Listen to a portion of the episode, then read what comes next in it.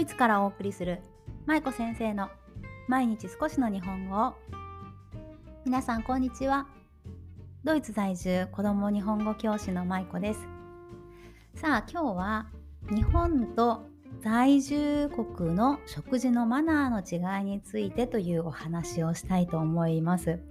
これねなんでお話ししようと思ってたかというと思ったかというときっかけは私が先日インスタグラムのストーリーズにシェアさせていただいた投稿になるんですがその中でね私が海外の子育てにおいて子供が自分の親のね言語環境と違う環境で育つっていうことをちゃんと頭に入れてバイリンガルとかマルチリンガル教育をしていくのが大事ですよっていうことをね書いたんですよね。そうするとそれをあのそれについていろいろな方がメッセージとかコメコメントじゃないなメッセージをくださってでその中でね一つ、まあ、気になるというかあのすごく刺さった返信があったのでそれをまたさらに私がインスタグラムのストーリーズでシェアをさせていただいたんですね。でそのメッセージをくださった方が韓国在住の方だったんですけどその中でその方が書かれていたのが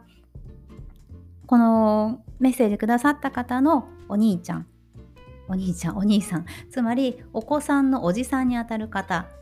がねその日本に帰った時に食事のマナーを指摘した時にその時にあ自分の子供は100%日本人だと思って接して接してきたけどでもやっぱり韓国に戻れば韓国に日常があるし日本に帰れば日本の日常があるしっていうことでねあの違いを感じたっていうことハッとしたっていうことをね書いてくださっていたんですよ。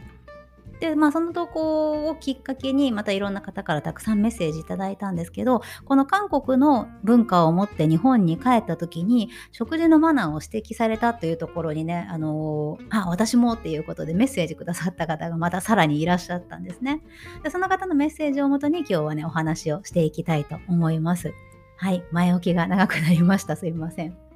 でその方が書いてくださっていたあのメッセージなんですけどこのメッセージくださった方もねまた韓国在住の方なんですね。それでお子さんを日本語と韓国語の環境で育てていらっしゃいます。でこの方がねいろいろと韓国のその文化を持って文化で文化の中で子どもさんを育てていらっしゃるんですけど日本に帰った時にねいろいろと食事のマナーで指摘されることがたくさんあるっていうことを書いてくださっていたんですね。でそれがすごく私の中でもへえと思うことがねたくさんあったので今日はねそれをシェアしながら食事のマナー、ね、それぞれの在住国の食事のマナーと日本での食事のマナーの違いなんかをねあのお話ししていけたらなと思います。じゃあちょっと最初にねその方のメッセージを読み上げたいと思います。えー、日本と韓国本当に似ているようで違う国だなと一番感じるのが食事の時です。で食事の際にお茶碗を日本は持ってそしてお箸で食べますが韓国はお茶碗を置いてスプーンで食べるんです。韓国でお茶碗を持って食べたらそれをやめなさいって言われるぐらいダメな行為だそうです。日本では日本ではお茶碗を置いて食べることが逆になんでってなりますよね。なのでそうそう。しかもあのお箸じゃなくてスプーンで食べるっていうところでそういうところに違いがありますということをね書いてくださっていました。またお箸の置き方についてもねちょっと違いがあるそうなんですね。日本だとねお箸ってこう横に揃えておくじゃないですか。体に近い部分に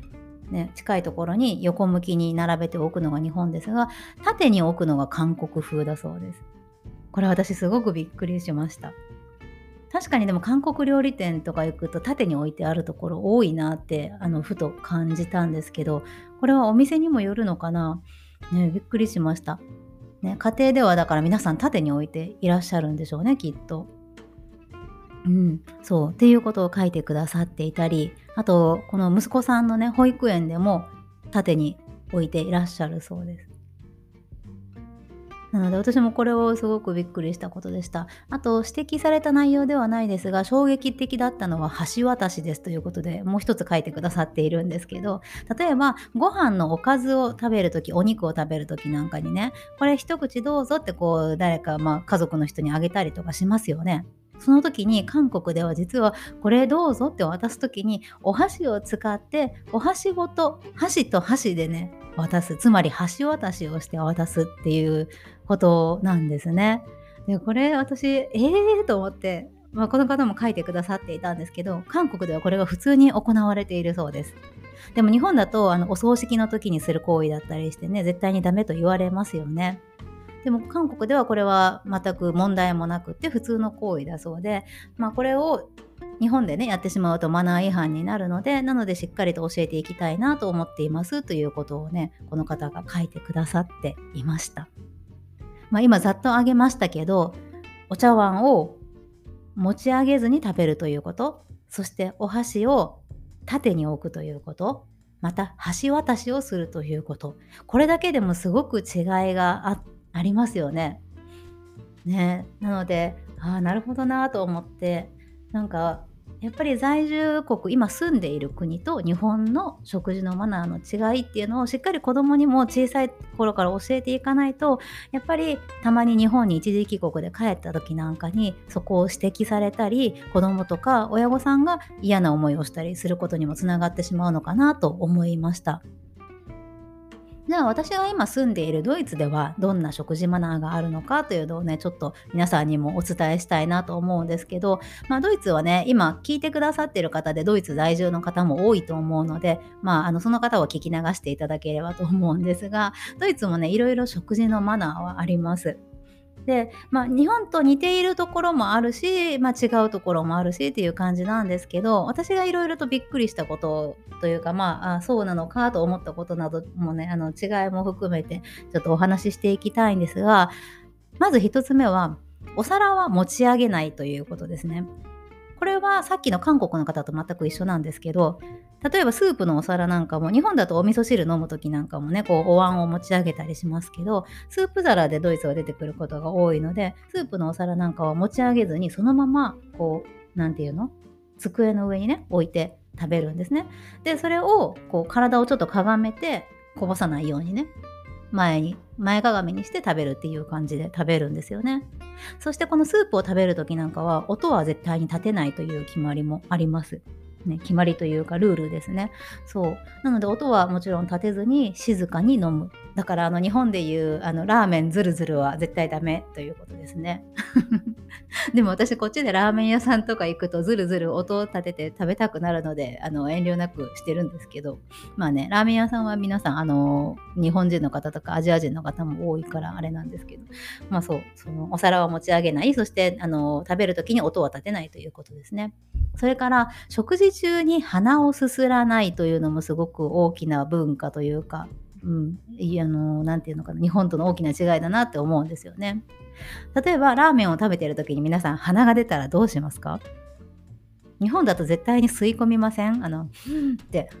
でもあれを、まあ、ドイツというか多分これヨーロッパあの欧米だと思うんですけど、ね、あの鼻をすする鼻を吸い込むっていうのはすごくあの良くない行為になるんですね。じゃあこっちの人はどうするかというと食事中であれ、まあ、どんな場面会議中であれ もう関係なくね鼻を噛みます。もう鼻をはーって噛んでそしてもうそのまま次食べ続けるっていう感じなんですね。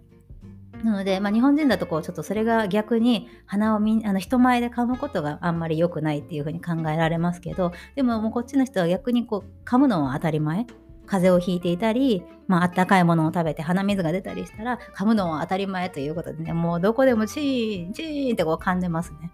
はい。そう。で、食事中に鼻をすすらないということです。それからあとは肘をつかないというのもねこれドイツなのかはちょっとわからないんですけど、うん、あるなと思います私も日本でもそうですよねなのでうちも息子が肘をついて食べてると私注意するんですけどこの前ねあの義理の母親あのお母さんにもね息子をそれで注意されたことがあったんですよねで、まあ、肘のつき方にもよるんです。こう全体的にこうべちゃーっとついて置いてる、なんて言うんだろう。あの手のひらも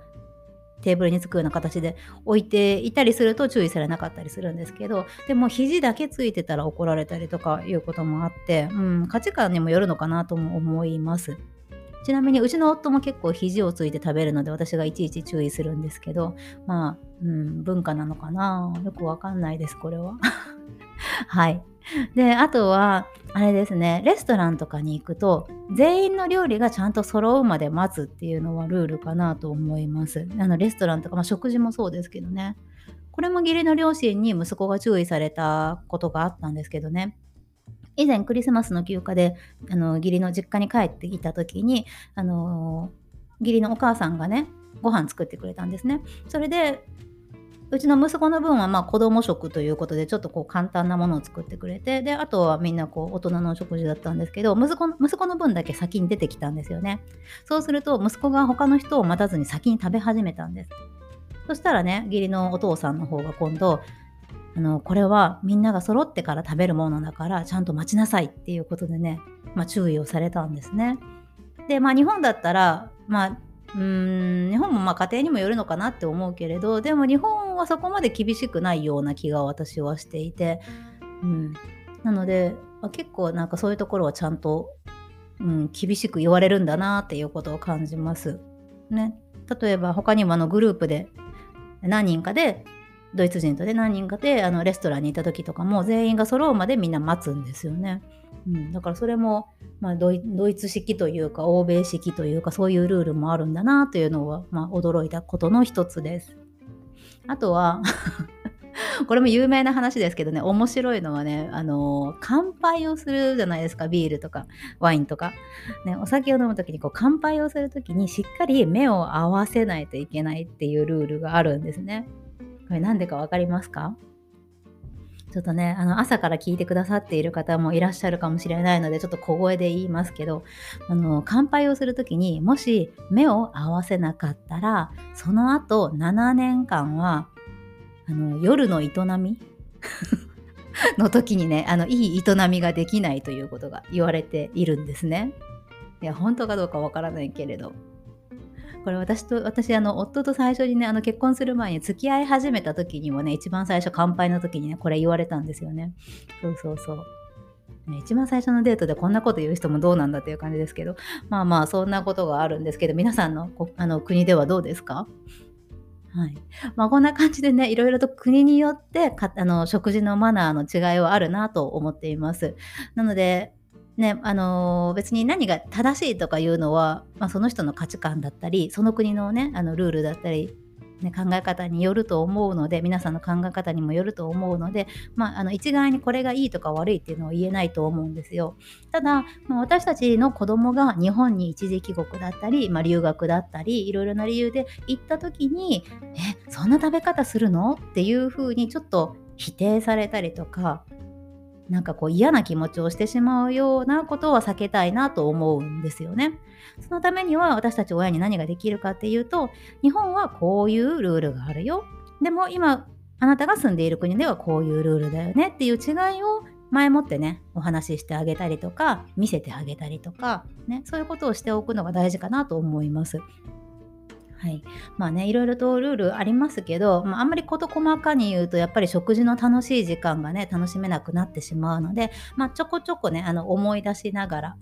子供が食べてる時に、あ、日本ではこうやってするんだよって、え、ドイツではこうやってするよね、面白いよねっていう感じでね、ちょっと楽しみながら学べるようにね、親も声かけをしていく必要があるかなと思いました。まあ、そんな感じでね、あの、たくさんメッセージくださった方、この場を借りてお礼を申し上げます。ありがとうございました。はい。ではは今日も最後までお聴きいただきありがとうございました。ではまた明日お会いしましょう。舞子先生の毎日少しの日本語を引き続き一緒に頑張っていきましょう。ほなまたね